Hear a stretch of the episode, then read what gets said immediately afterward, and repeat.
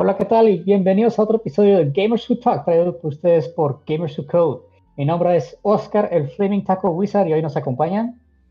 Ah, yo soy Edut, igual Edut049 en las redes sociales. Y Luis Franco o Sterlux. Y hoy vamos a hablar de las cámaras en los videojuegos, cómo han cambiado a lo largo de las grandes enseñanzas que han desempeñado a lo largo de la historia de los videojuegos de más de 20 años. Ah, Edgar, creo que tú traes buenos ejemplos con qué empezar. Simona, ah, primero quisiera traer a la mesa ejemplos de una magnífica cámara y la que básicamente puso el estándar de cómo hacer cámaras en ambientes 3D. Y este es Mario 64. Ah, creo que ya he mencionado en sesiones pasadas que este juego pues puso lo que fue la base de los juegos plataformeros, ya que anteriormente a este juego eran con puras cámaras estáticas. Y se me hizo muy curioso este juego, pues cómo involucra la cámara, porque a comparación de los controles que tenemos hoy en día, que tenemos un segundo, una segunda palanca para acomodar de manera pues placentera nuestra, nuestra visión, en este momento pues no existía tal cosa, nomás existían unas flechitas, pero no podías andar acomodando la cámara a tu placer mientras andabas jugando, ya que pues esta acción pues era un poquito difícil y más por el hecho de que a comparación de los tiempos de ahorita, pues los botones que se utilizaban para acomodar la cámara 3D eran cuatro botones mm, arriba, abajo, izquierda, derecha, a comparación de una palanca que podías acomodar pues a los ángulos que tú necesitaras.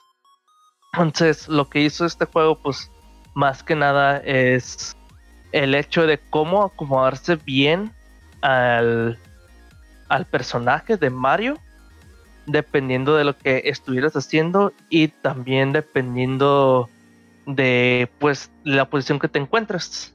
Más que nada, algo que sí quiero marcar en esto es que a pesar de que te dé, pues, un control un buen control de la cámara del juego en casi todas las secciones.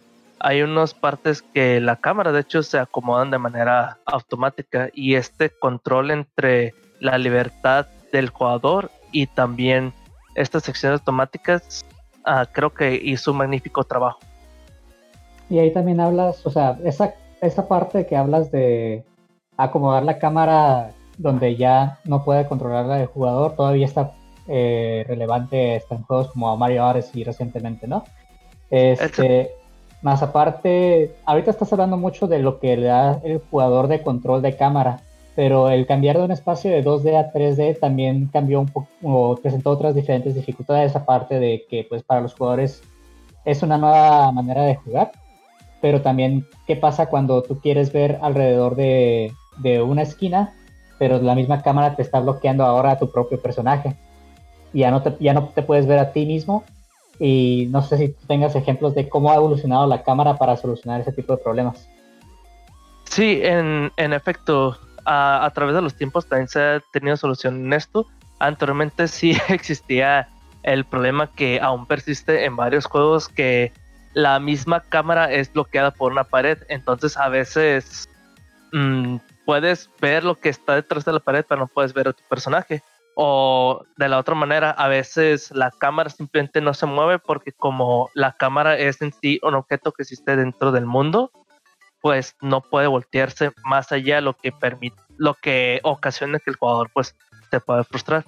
Actualmente las soluciones que están y se me está ocurriendo ahorita que mencionaste Mario Odyssey porque creo que lo ha, creo que de hecho lo ha hecho desde Super Mario Sunshine es el hecho de que las paredes dependiendo dependiendo de donde estés, tal vez a veces simplemente se hacen invisibles y permiten ver al, jugador o a veces incluso el, mismo personaje se hace invisible dependiendo de qué tan cerca está la cámara, lo que permite pues ver en, verdad lo que le importa al jugador que es enfrente.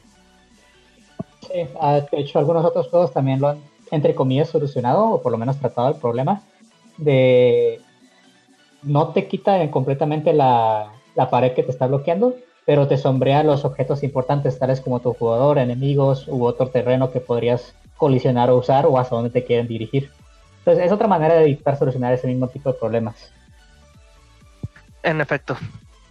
Y pues también otro juego que quiero hablar es de, de Legend of Zelda Ocarina of Time, ya que este juego fue creado con base al mismo motor que se realizó Mario 64, que se me hizo bastante interesante cuando supe de esto, ya que los dos juegos a simple vista parecen bastante distintos, que no creería que un juego como Mario que te da mucha movilidad uh, hubiera sido con el mismo motor que el juego de Legend Zelda, que pues es más histórico y más de interactuar con objetos en vez de la movilidad que tiene el personaje en sí. Y una añadición que me gustó demasiado de este juego, uh, primero es el hecho de centrar la cámara con presionar un botón que es en su momento fue el botón Z. Y esto en verdad ayudó bastante a lo que fue pues al, a las restricciones que tenía el control Nintendo 64, por lo mismo que había mencionado anteriormente. Um, esto permitía mayor control de la cámara, ya que la palanca, pues para mover el personaje sí tenía ángulos, entonces podías acomodar al personaje en cierto ángulo y ya nada más presionar Z y ya te podías ver a donde en verdad querías. Ah, lo otro que añadió, que incluso hay juegos que lo utilizan como algunos shooters o incluso a ah, juegos como Dark Souls, que Dark Souls pues de hecho está a ah, gran base fue de Legend Zelda es el C-targeting o R-targeting, L-targeting, depende cómo le llamen, pero... Bueno, ahora ya es como más lock-on, ¿no? Exactamente, es más lock-on. Y esto, el, creo que un problema que vieron los desarrolladores es que a comparación de Mario, el, en Zelda era más el énfasis en combate y mantener la visibilidad en un solo enemigo. Así podía ver pues la dificultad de andar pues simplemente moviendo mucho la cámara y acomodándolo. Que Zelda lo solucionó simplemente pues targeteando al enemigo. Y creo que creo que también eso es un debate de discusión esto. Porque hay otro juego que de hecho evita utilizar este el C-Targeting y también estás peleando constantemente contra un enemigo en acción que sería Monster Hunter. Este, y nomás para agregar a tu punto, o por lo menos en mi consideración, sí solucionó para la mayoría de los, escenarios con el contenido que tenía el Ocarina of Time, pero hay escenarios, por ejemplo, donde estás, donde tienes más de dos enemigos y algunos de ellos vuelan o están en un diferente axis en, en Y. Entonces ahí está el problema de que realmente no tienes muchas maneras de solucionar cómo te aproxima ese enemigo por la, diferencia la diferencia de, alturas que tienes. Cuando parece que más que el de Ocarina of Time, el Sea Targeting fue más diseñado para, para combate uno a uno o cuerpo a cuerpo, mejor dicho. En efecto, y sí diría que incluso cuando hay dos o más enemigos que ni siquiera están volando como dos de esas calaveras que tienen escudo, ahí ya se vuelve pues un problema. Hay varios escenarios que simplemente tener más de un amigo ya se vuelve complejo o más cuando pues simplemente el jugador quiere ignorar a este enemigo, pero como es el mismo botón para centrar la cámara o para targetear, pues a veces el jugador no tiene control sobre esto. Va, va, va. Muy bien, gracias por compartir tus ejemplos. Uh, Sterlux, vamos contigo. Ah antes de ir con mis ejemplos, quiero solo decir algo de, lo de Legend of Zelda. Ah, ah, y, o sea, independientemente de los problemas que, te presenta cuando hay varios enemigos, siento que al menos hicieron lo que pudieron con, con lo que tenían, ¿no? Con el control de 64, que sabemos que también no es como que muy amigable estar cambiando entre joystick y el y lo de las flechas. Eh, pero creo que lo hicieron bien y lo que me gustó a mí es que te presentaban este, artefactos o, u otras maneras de, de cómo visualizar este, objetivos. Como cuando querías apuntar con la, con la resortera, que, que, ya se volvía en primera persona la, la vista. Eh, ese tipo de cosas creo que lo hicieron muy bien, porque te, te, dan como... Te ayudan a tener otra perspectiva, no solamente de una sola cámara, sino de, de varias. Y pues, bueno, ya yendo con mi ejemplo, yo, pues saben, como, como saben, soy jugador de FPS, entonces mi ejemplo ahorita es Rainbow Six. Eh, Rainbow Six ya lo he mencionado en podcasts anteriores. Eh, lo que le metieron diferente, digamos que en la categoría de plantar bomba, fue que en este puedes, hablando de cámaras, puedes inclinarte izquierda o derecha. Entonces eso es un, es un buen plus y, e incluso tu cámara también se, se inclina. O sea, no es solamente como que la mecánica del arma o algo así, sino que realmente tu, tu cámara se inclina y puedes piquear, digamos, puedes ver como por objetivos, digamos que en un, puedes, a, un lado de un obstáculo, puedes asomarte y, ver por dónde vienen los enemigos. Lo malo de esto es que, pues lo primero que asomas es la cabeza. Y en, en este juego, pues una bala a la cabeza es ya insta-kill. Se te matan en cuanto te disparan.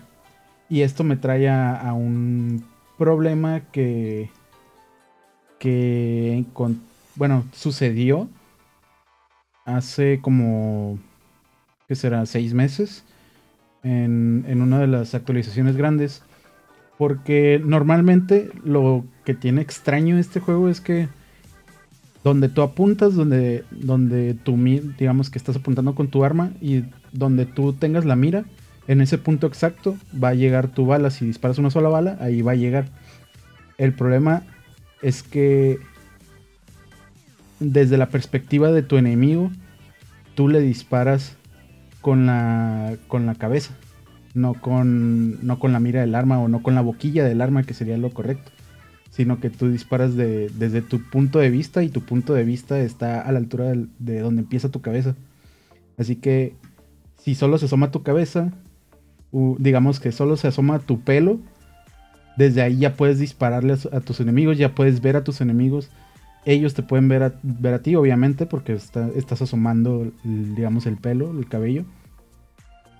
Y después metieron un cambio en el que ya no disparabas del cabello, sino que ahora disparabas como de la frente, digamos. Y eso metió muchos problemas porque ya no sabías cómo, cómo asomarte, pues cómo enfrentar a los enemigos. Y después lo arreglaron y se hizo todo un, desastre. Total que... O sea, siento que por una parte está bien por el tipo de juego que es, de que tienes que estarte escondiendo tú como defensa y esperar a los atacantes. Pero por otro lado está muy extraño, o sea, cómo manejan esto de, de, las, de, cómo disparas con el arma y cómo se ve, como, o sea, la perspectiva que tienes. Ahora, mi experiencia con FPS no es, bueno, no llega a Rainbow Six, este, pero por ejemplo, Counter-Strike, que también es un juego competitivo, ¿no tiene este tipo de problemas? ¿O no sabes? Realmente no lo he jugado tanto como para, para darme cuenta de eso. Aparte que en el en Rainbow Six tienes un replay de cuando te matan, tú puedes ver la, cómo te mataron. Por eso es que te puedes dar cuenta más fácil. Y igual y a lo mejor la misma mecánica de Rainbow Six que tú puedes hacer pica a, los enemigos. No, como no existe en Counter-Strike, a lo mejor ni siquiera se dio la necesidad de implementar que tú dispares desde la cabeza, como para términos de balanceo. ¿Sí? Este, donde Counter-Strike tienes que tienes que este ver a tu enemigo como casi casi si tú lo puedes ver, a menos de que estén en una altura diferente, es lo más seguro es que también te va a volver a ver por la manera en que se comporta y están diseñados los, los niveles y, el juego en sí. Este, pero bueno, al fin y al cabo se queda inconcluso si sabemos si Counter-Strike funciona igual. Uh, Edgar, creo que tenías un comentario. Sí, Simón, uh, mi comentario es que yo he jugado otros shooters multiplayer en el cual la solución de esto la solución de esto es simplemente que si un, jugador está muy, bueno, el modelo del jugador está muy cerca de la pared, simplemente no te permite disparar. Se ve que el, ¿cómo se llama? El modelo del, del jugador, pues tiene la, la pistola arriba. U otros juegos que simplemente el, el personaje tiene pues siempre la pistola es enfrente, entonces no, no te permite pegarte completamente a la pared, lo que evita pues eso de que tengas muy cerca pues la pistola. Sí, creo que es algo que podrían implementar, pero también cambiaría mucho la meta del juego. O sea, ya como está el juego ahorita, ya creo que es muy difícil que implementen algo así. Pero sí está como muy raro porque o sea, muchos juegos lo que quieren hacer es hacer más realista la experiencia, pero lo hacen menos realista en otro tipo de cosas, como en esto. Sí, sí deja tú eso. Este, es un, eh, Rainbow Six es un juego que intenta sobresalir en lo que es el mundo competitivo de los esports y hacer un cambio, aunque parezca un micro, cambio para a lo mejor la gente casual, este, puede afectar bastante lo que ya está establecido con muchos años de práctica para la gente que ya ha estado jugando competitivamente y de eso a veces hasta vive eh, un, su juego de día a día pues. Ok. Ah, gracias Luis ah, yo soy un poquito más old school y quería hablar de lo que vería Super Mario World. Entonces esta es la versión de Super Nintendo con la que venía por lo general el Super Nintendo. Yo lo que quería hablar en particularidad de este juego son dos cosas. Uno la cámara de de side scrollers, eh, particularmente porque, pues uno si, por ejemplo, va a estar creando un juego, no tiene muchos conceptos de cómo controlar la cámara desde el punto de vista de, programación o de game design, este, nomás va a poner la cámara a seguir al personaje. Pero rápidamente se va a dar cuenta de que se le dificulta mucho el ver lo que está hacia dónde está corriendo el personaje. Y en el caso de Super Mario World, tú puedes irte desde hacia la izquierda o hacia la derecha. Este, y esto lo cual ocasiona de que tú tienes que forzosamente ver un poco más adelante hacia la dirección que tú estás haciendo. Entonces, uh, bueno, hablaría de Unity. Unity ya tiene un componente que te ayuda a hacer esto y te ayuda a determinar cuáles son las zonas muertas o a partir de dónde ya se empieza a jalar la cámara más hacia la dirección donde tu personaje está yendo. Este, pero la otra mecánica que quería hablar de, de Super Mario World para, bueno, no quiero decir solucionar este tipo de problemas, porque en mi, en mi playthrough casual, yo nunca usé esta mecánica, pero yo he visto que los speedrunners sí la usan. Y es la de jalar la cámara o forzosamente jalar la cámara hacia la derecha o hacia la izquierda. Esto lo que hace, aparte de que te da un más rango de visión hacia la dirección que tú quieres, eh, por la manera en que se comporta el motor de, juegos, lo que hace es de que ya empieza a spamear los enemigos cuando tocan el, el extremo de la cámara. Entonces los speedrunners usan esta técnica para que los enemigos estén en una posición más favorable y ellos no dejen de picarle a la dirección a la que quieren ir. Este, y es algo muy curioso que los que se me hacía. En contraste, el otro juego que quería hablar que maneja un tipo, bueno, que maneja el tipo de side-scroller similar es Contra the Alien Wars. Igual, los juegos de Contra originales también lo hacen. Alien Wars es la parte 3 de Contra para Super Nintendo igual. Sin embargo, este lo que intentaron hacer, o como lo intentaron hacer contra, siempre tienen como dos diferentes modalidades de juego. La típica que es la side scroller y la entre comillas innovadora. En este caso lo que intentaron hacer es un top-down view, donde tu personaje está en el mero centro y, y se, lo, se mueve en la dirección de, de los grados de 360 donde se quiere ir, pero por como no tienes un control análogo en el Super Nintendo, este, realmente nomás presionas para adelante para moverte en la dirección que estás viendo, para atrás para moverte en la dirección contraria, y usas los de izquierda y derecha para cambiar el ángulo. Lo cual hace que tu movimiento a lo mejor no sea de lo más fluido, este, y a lo mejor era una limitante de la, de la tecnología de la que entonces, más, más que nada el hardware del control, porque yo no estoy seguro si podía el Super Nintendo aguantar ese tipo de inputs. Ah, sin embargo, es interesante a veces explorar los, las cosas que que intentaron hacer como experimentos los diferentes desarrolladores con la tecnología que se tenía en mano. Edgar en su inicio habló de Super Mario 64, este, y para los que no saben, el control del 64 se desarrolló en base al gameplay de Super Mario 64. Entonces es algo que donde el juego precede a lo que es el hardware de, input. Este, y otros juegos no tienen ese lujo. Eh, yo creo que la gran mayoría no lo tienen. Ah, entonces es interesante para mí ver cómo lo maneja Contra en este caso. Ahorita que mencionas eso, me acordé de los primeros Grand Theft Auto. No sé si recuerdan que la, tenían la cámara hacia arriba. Bueno, desde arriba. Eh, yo recuerdo que pasé un buen de tiempo jugando uno en un emulador de Game Boy. Game Boy Color. No, Game Boy Advance, perdón. Eh, eh, y esa versión de Game Boy Advance está, o sea, la cámara era así desde arriba, pero el juego estaba bien completo y tenía muchas misiones y estaba bien entretenido. Me gustó mucho y pues evolucionó a lo que ahora ya es eh, una cámara en, bueno, un juego en 3D y con, con diferente tipo de cámaras. Ese también me gustó mucho cómo lo implementaron porque puedes, o sea, aparte de que puedes ir con tu personaje y verlo en tercera persona, también lo puedes ver en primera persona, puedes este, jugar, manejar más bien, eh, igual en, en, una vista de tercera persona o puedes manejar desde dentro del carro. Creo que también está, es un juego muy completo en cuanto a manejo de cámaras.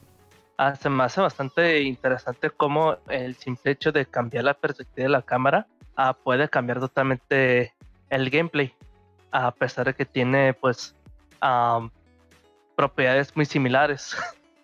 digamos, en, estoy acordando más de este del Grande Faro del 10.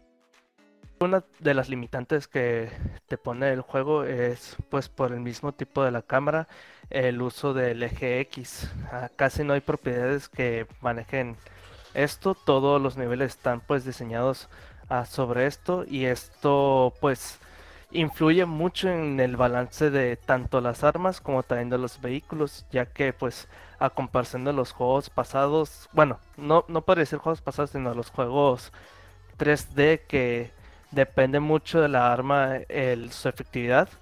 En este juego, pues, por ejemplo, una shotgun resulta ser pues mucho más efectiva porque pues cubren un mayor rango. Entonces, eh, sí cambia bastante pues el uso de, de varias propiedades del juego como el uso de las armas por el simple hecho de que ya no, ya no es un espacio 3D que es más 2D. Algo así me recuerda como Hotline Miami. No sé si lo llegaron a jugar. La verdad no. Bueno, es un juego muy entretenido. También es la misma vista desde arriba.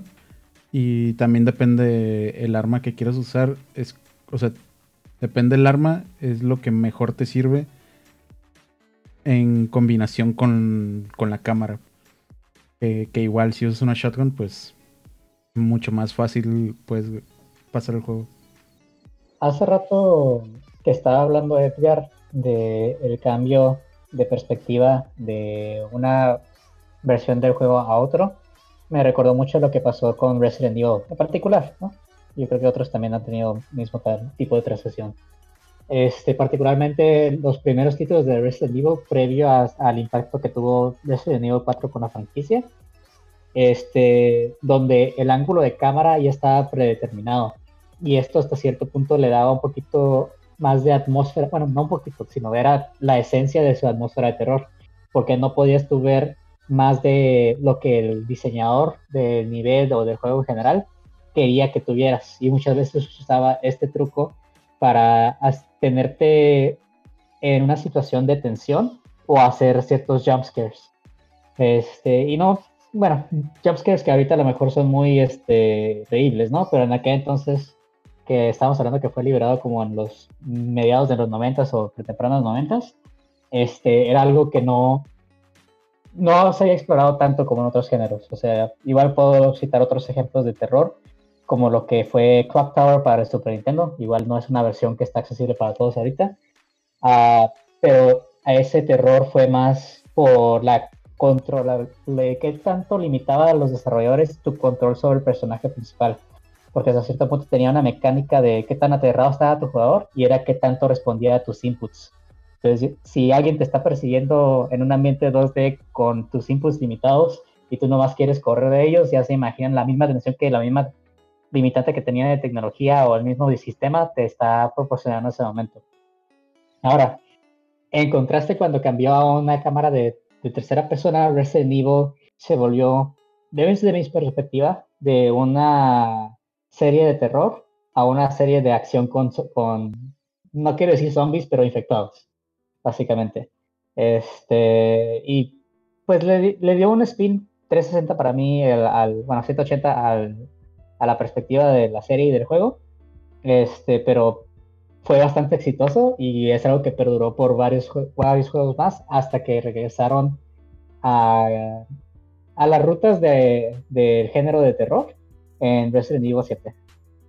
De hecho, ahorita que mencionaste eso de la, de la cámara que cambió bastante del 4 en adelante, se me hizo muy interesante el remake del 2 porque retiene lo que es pues la cámara de los nuevos juegos a pesar de que pues es un juego que ah, se basaba mucho su dificultad en la misma cámara limitada y también la limitación de los controles. Y creo que cambió bastante el juego, de hecho, por el, por el simple hecho de que cambió la cámara, ya cambió totalmente eh, todo su contenido. Y de hecho, pues fue un juego, es un juego bastante exitoso ahorita y se me dice pues muy impresionante como este pequeño detalle que es nada más el cambio de la cámara, pues puede cambiar muy radicalmente el producto. Y ahorita, bueno, tendría que investigar más de Capcom, pero por lo menos Capcom tuvo la experiencia de, de tratar primero con Resident Evil 7, que regresaron a sus rutas de género de terror, más aparte otros dos o tres juegos, uno para el 3DS, si más lo recuerdo, este, y un remake previo de del Resident Evil original antes del 2. Entonces fue una fórmula que estuvieron trabajando hasta que llegaron ahorita a lo que es el Resident Evil 2 y su remake correspondiente. Quién sabe, ah, pues están haciendo el, remake de Resident Evil 3 ahorita, ¿no? Entonces vamos a ver cómo le va con eso. Ah, creo que ahorita nadie más tiene otros ejemplos y creo que estamos bien de tiempo. Igual podríamos hablar de diferentes tipos de cámaras, desde los isométricos, desde juegos más orientados a acción, con exploración, con elementos de exploración, juegos de stealth, etcétera Ah, pero igual puede ser para otra sesión. entonces estamos por terminado aquí nuestra sesión de hoy de Gamers Who Talk. Una vez más, yo he sido Oscar, el Flaming Taco Wizard, nos acompaña Sterlux y Edud, y nos vemos en la próxima. Chao. Hasta luego.